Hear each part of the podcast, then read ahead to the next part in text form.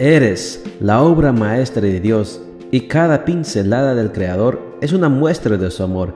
Presentamos la lectura devocional para damas, Pinceladas del Amor Divino, escrito por Erna Alvarado Poblete en la voz de Ruth Vargas desde Estados Unidos para todo el mundo de habla hispana. Muy buenos días querida amiga. El Señor te bendiga y te guarde. Hoy es miércoles 12 de mayo. El título de la matutina para hoy es La Biblia, un libro pasado de moda.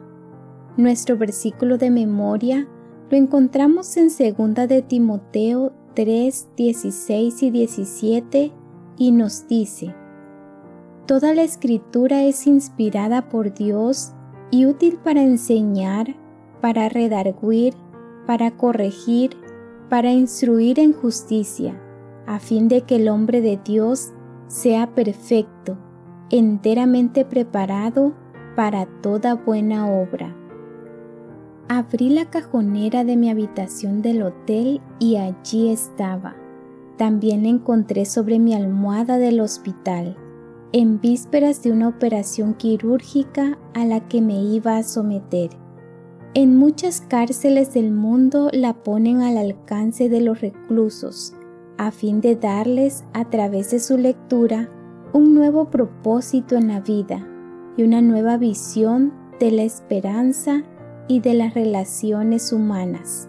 Sin embargo, para mucha gente es un mero adorno y cuando quieren leer libros que les ayude a ver la vida con otros ojos, recurren a textos más modernos de autoayuda. ¿Es acaso la Biblia un libro pasado de moda, obsoleto, carente de valor, arcaico y rancio, cuyos mensajes no sirven de utilidad a las personas que vivimos en esta sociedad posmoderna? En nuestro deseo de formar a las nuevas generaciones con valores y principios, ¿A qué otro texto podríamos recurrir? ¿Cómo serán nuestros niños hombres y mujeres de principios en el futuro si los dejamos a la deriva sin un texto fundamental en el que basar sus más profundas convicciones?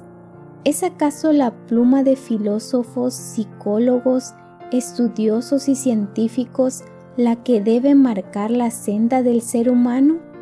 Respondo con la voz del profeta, que se levanta diciendo, Bendito el hombre que confía en Jehová, cuya confianza está puesta en Jehová. Jeremías 17:7.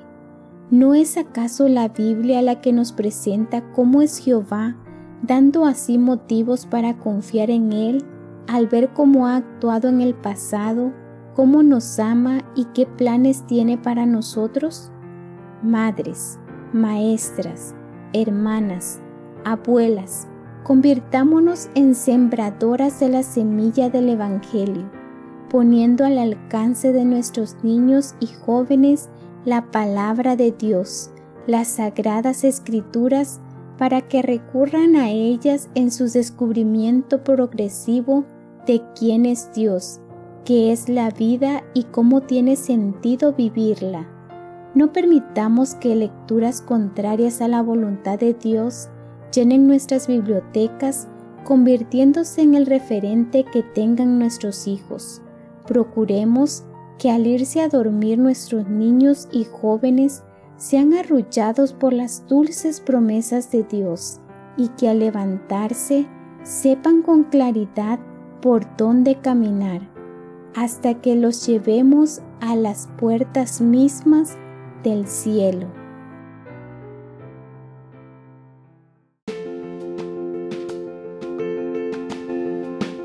Les esperamos el día de mañana para seguir nutriéndonos espiritualmente. Bendecido día.